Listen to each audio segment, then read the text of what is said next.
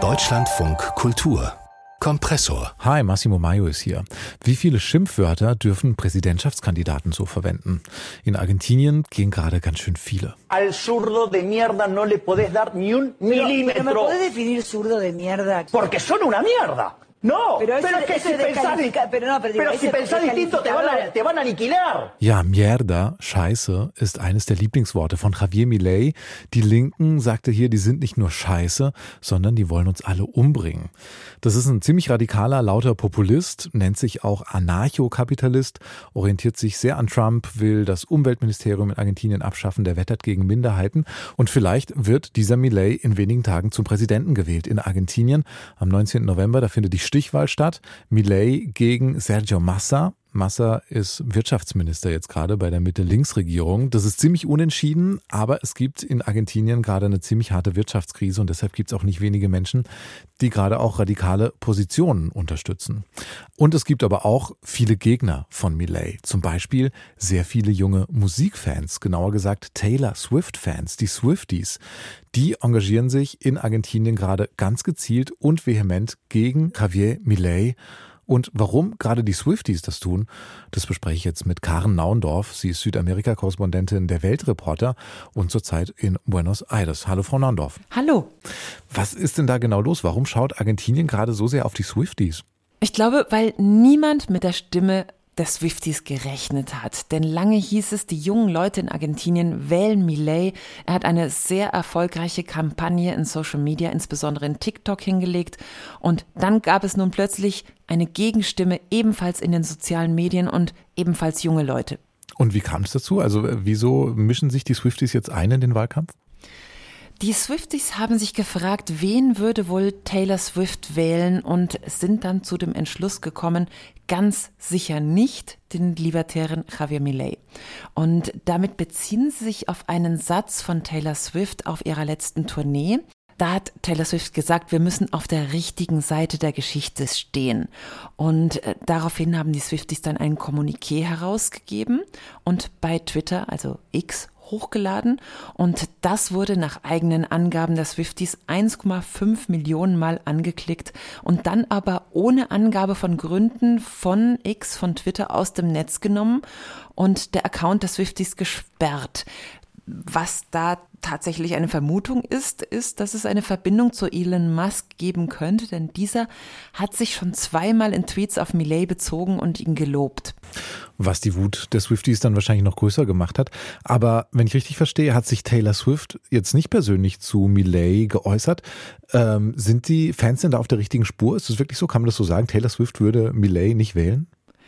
Das können natürlich auch die Swifties nur vermuten, aber es liegt schon nah, denn Millet hat sich mehrfach als Trump-Fan geoutet und er imitiert diesen ja sogar zum Teil in seiner Strategie. Jetzt vor den Wahlen am Sonntag hat er schon das Gespenst vom Wahlbetrug heraufgeschworen. Und dazu kommt auch eine große Aggressivität, die er an den Tag legt. Millet wettert hier in den Medien gegen alle seine politischen Gegner und da macht er selbst vor dem Papst nicht halt. Der sei ein pardon, schlecht ausgeschissener Scheißhaufen und stünde kommunistischen Mördern nahe. Und dazu kommt auch noch, dass er die Militärdiktatur, die Verbrechen relativiert und Taylor Swift setzt sich ja immer wieder für Menschenrechte ein. In Argentinien gab es vor 40 Jahren eine Diktatur und in der wurden Regimegegner gefoltert und ermordet. Die Verbrechen waren unfassbar grausam. Viele der Leichen wurden nie gefunden und nun eben Millet relativiert diese Verbrechen und seine Kandidatin für die Vizepräsidentschaft nimmt sogar Diktaturverbrecher in Schutz, fordert ihre Freilassung oder sieht in ihnen gar Patrioten und zweifelt auch die Opferzahlen an. Und die Swifties scheinen sich ja auch ausführlich dann mit der Kampagne und dem Wahlprogramm auseinandergesetzt zu haben. Also zumindest haben sie auch dieses Kommuniqué verfasst, diesen Text. Was sind das denn für Punkte, auf die sie da eingehen und gegen die sie sich wehren? Die Swifties haben sich das Wahlprogramm und auch Interviewaussagen von Millet näher angeschaut und sind dann ziemlich genau darauf eingegangen. Also sie richten sich gegen die Privatisierung von Bildung und Gesundheitswesen, gegen die Lockerung von Waffengesetzen. Millet will ein Abtreibungsverbot. Die Swifties wollen die jetzige Gesetzgebung beibehalten. Ähnliches gilt auch für die gleichgeschlechtliche Ehe, die Millet Anführungszeichen unnötig findet. Und Millet hat sich auch zum Thema Organhandel geäußert. Aus Sicht eines Wirtschaftswissenschaftlers sei auch das nur ein Markt und als Libertärer sei er immer für die Marktfreiheit. Und auch auf diesen Punkt, da gehen die Swifties auch drauf ein. Und Sie haben auch mit einigen Swifties gesprochen. Was haben die denn gesagt? Da können wir gerne mal reinhören. Was mich am meisten beunruhigt, falls Millet gewinnt, ist die Gefahr für die Demokratie. Millet und seine Freunde sind gegen Feminismus, gegen Homosexuelle und für das freie Tragen von Waffen, für den Verkauf von Organen, für den Verkauf von Kindern. Das ist alles sehr beunruhigend. Es ist eine große Gefahr. Also die, die Swifties, die Taylor Swift-Fans, die positionieren sich da ganz klar und es sind auch nicht die einzigen Fans, wenn ich das richtig sehe. Auch andere Fans von anderen Bands haben sich geäußert zu dem Wahlkampf. Wer denn zum Beispiel? Genau, zum einen gibt es hier in Buenos Aires eine Rolling Stones Fanszene, die heißen Rollingas, die haben sich gegen Millet ausgesprochen. Und auch K-Pop-Fans, Fans von BTS, die haben ebenfalls ein Kommuniqué herausgegeben. Und darin steht, dass die Message von BTS immer von Respekt geprägt sei gegenüber anderen und sich selbst. Und dann, und das ist, glaube ich, auch mit der Hintergrund für dieses Kommuniqué, beziehen sie sich auf die Kandidatin für die Vizepräsidentschaft von Millet. Denn die hat sich schon vor ein paar Jahren mal über den Namen BTS lustig gemacht und hat bei Twitter damals äh, geschrieben, dieser klinge wie eine sexuell übertragbare Krankheit. Bisher ist es beim Kommuniqué geblieben, aber man kann sich natürlich schon fragen, was da noch kommt. Denn wir wissen ja aus den USA, dass K-Pop-Fans durchaus in der Lage sind, sich zu koordinieren und dann auch Aktionen zu starten. Da gab es mal eine Wahlkampfveranstaltung von Donald Trump, wo man online kostenlos Tickets reservieren konnte, Gratis-Tickets und das haben dann die K-Pop-Fans gemacht, sind aber nicht aufgetaucht. Und da wusste man später, dass es die K-Pop-Fans waren, weil sie nämlich dann bei TikTok auch Videos hochgeladen haben. Zum Beispiel, da haben sie vor der Kamera getanzt und im Hintergrund war dann auf dem Computerdisplay die Reservierung für diesen äh, Trump-Wahlkampf-Event zu sehen. Genau, das war 2020 und ich frage mich jetzt, wie das bei Millet ist. Bei Trump war das ja auch so, dass eben ein Großteil der, der Musikerinnen, Musiker und der Fans sich gegen ihn ausgesprochen haben und es gab nur sehr wenige, die ihn unterstützt haben. Ist es in Argentinien anders oder hat Millet auch Unterstützung aus der Musikwelt? Tatsächlich hat er sehr wenig Unterstützung aus der Musikwelt. Es, es gibt ein paar, aber da würde ich mal sagen, das sind eher ältere Semester, von denen ich mir jetzt nicht wirklich vorstellen kann, dass sie das Wahlergebnis beeinflussen werden. Und spannend ist, habe ich gesehen im Netz, dass Millet auch selbst Musik macht oder zumindest sich irgendwie inszeniert als Rocker. Also ich habe dieses Video hier gefunden.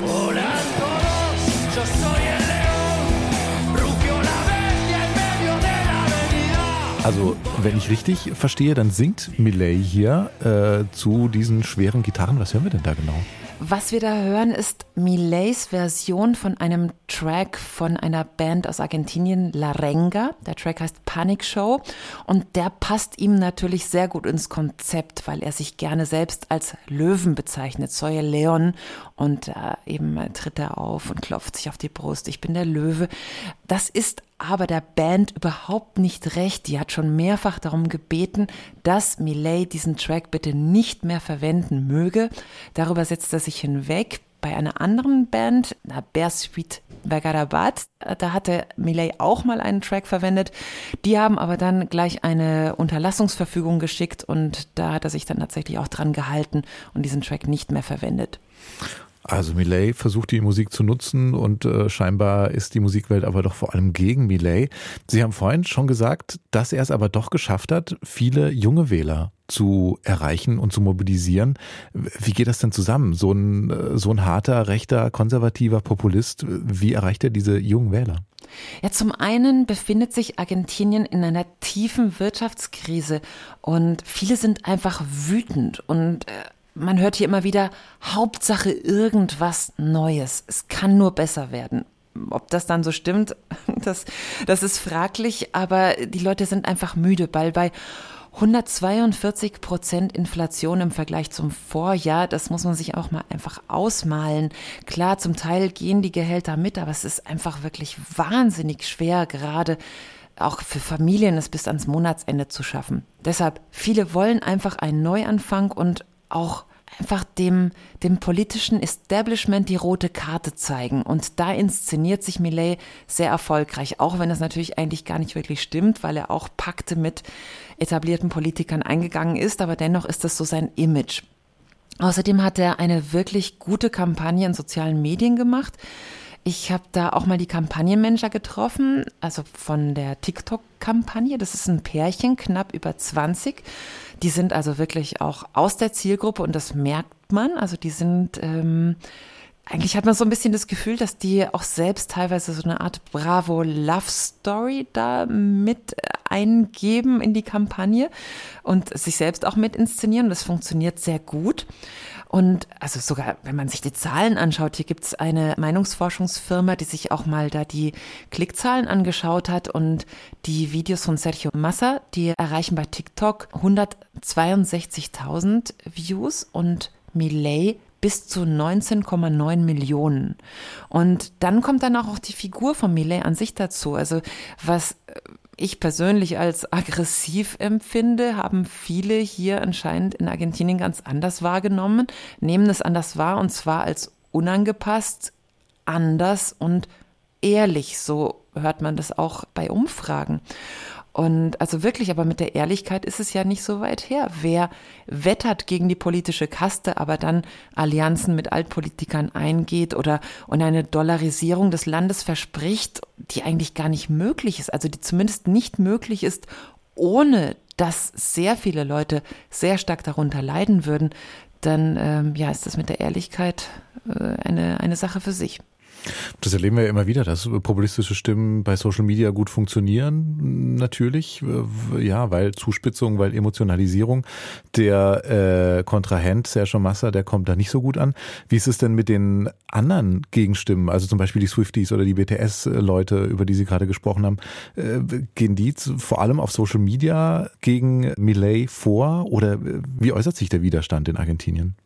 Tatsächlich findet sehr viel bei Social Media statt. Es gibt aber auch öffentliche Briefe von Seiten von Intellektuellen, von Feministinnen und auch sehr viele kleine und sehr, sehr berührende Aktionen. Also was mich sehr, sehr beeindruckt hat, ist die Tochter von einem Diktaturopfer. Ihre Mutter war damals schwanger, als sie ein, in ein Foltergefängnis gekommen ist. Und diese, diese junge Frau ist mit der U-Bahn gefahren, hat ihre Geschichte erzählt und hat die Leute in der U-Bahn gebeten, nicht Millet zu wählen. Und ich glaube, das ist wirklich wichtig, weil es gibt anscheinend auch einfach eine große Unkenntnis darüber, was damals passiert ist und was es bedeutet, die Diktaturverbrechen zu relativieren. Was heißt es denn insgesamt für Sonntag, also für das Wahlergebnis dann, wenn die Stichwahl stattfinden wird? Millet gegen Massa. Wie stehen die Chancen denn für die Kandidaten jetzt gerade? Das Wahlergebnis ist absolut offen. Also wirklich beide Kandidaten haben Chancen. Und das, obwohl Millet in der letzten Fernsehdebatte echt eine ziemlich schlechte Figur gemacht hat. Also es wurde klar, dass er in vieler Hinsicht gar nicht versteht, wie der Staat, also etwas wie zum Beispiel der Außenhandel funktioniert. Aber Dennoch, ähm, die Umfragen zeigen, dass also die beiden sind gleich auf und deshalb kommt es wirklich auf jede Stimme an. Also wer weiß, ob nicht am Ende die Swifties die Wahlen mitentscheiden. Das sagt die Korrespondentin der Weltreporter Karen Naundorf, die gerade in Buenos Aires ist und den Wahlkampf in Argentinien beobachtet, jetzt kurz vor der Stichwahl der Präsidentschaftswahl, die dann am Sonntag stattfinden wird. Ganz herzlichen Dank für das Gespräch hier. Gerne. Ja, unser Blick nach Argentinien und die Rolle der Musik im Präsidentschaftswahlkampf hier in unserem Kompressor-Podcast. Wenn Ihnen das gefallen hat, dann empfehlen Sie uns sehr gerne weiter.